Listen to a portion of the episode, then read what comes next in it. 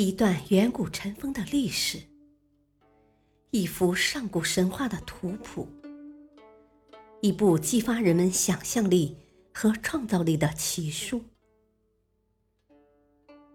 欢迎收听《山海经之山海趣谈》。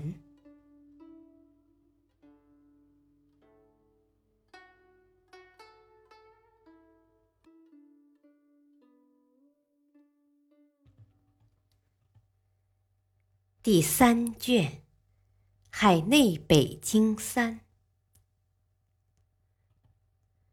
海内北京余下的部分中，最有趣的有邹无寿和冰夷神。此外，王子夜之师以及舜之二女也值得讲一讲。林氏国的邹武是一种奇异的兽类。乍看似乎主要特征也就是跑得快，能够日行千里，外形样貌并没有特别奇怪的地方。不过仔细考察起来，它的来头可不小。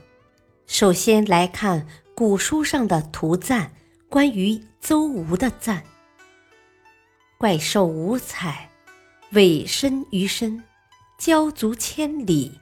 疏忽若神，是谓邹瑜，失叹欺人。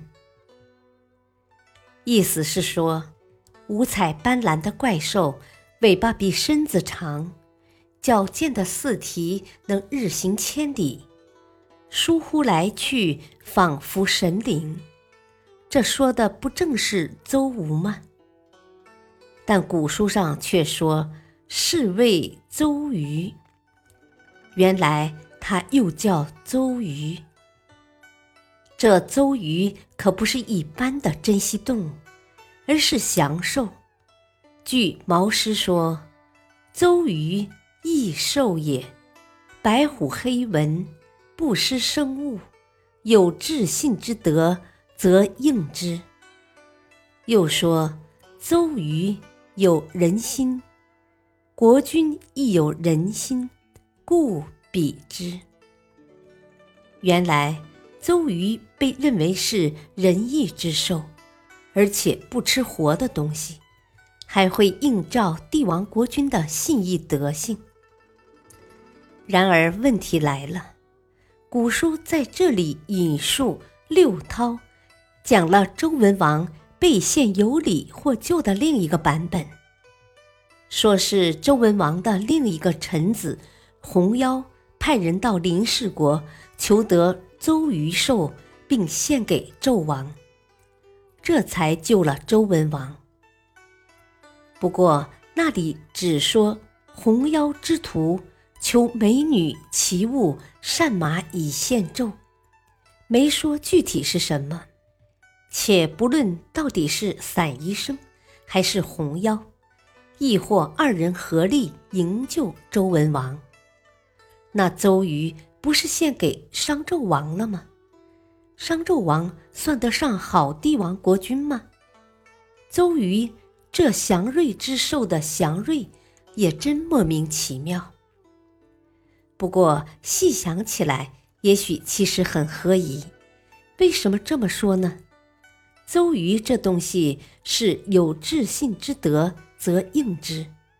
商纣王不是果然守信用，收了礼物就把西仓伯及周文王释放了吗？周瑜又有人心，可以比喻帝王。商纣王也仁得很，终究没有杀掉西仓伯，也就是周文王，只是杀了他的儿子，还把那儿子的肉。做成肉羹给西仓伯吃，招待何等周到啊！然而这一点我们还是不要管它了。此外，我们还该注意到，古书中的邹鱼和此处的邹无颜色花纹有所不同，而是邹鱼的人心很有点意思，五彩碧具。还是白虎黑纹，并不重要，所以我们也不必管它。单说人心，邹瑜之人主要体现在不食生物，其他一些古籍则指出他不履生草，或不见生草，食自死之肉。看到后一句，我们顿时明白，原来邹瑜的人心说穿了一文不值，它不过是一种食腐动而已，也就是食已经死亡的腐烂的动物而已。当然，脚不踩踏在草地上，对野生动物比较麻烦，甚至不可思议。不知周瑜是如何做到的？莫非他掌握了反重力原理，能够悬浮吗？感谢收听，下期继续播讲第三卷《海内北京寺》。敬请收听，再会。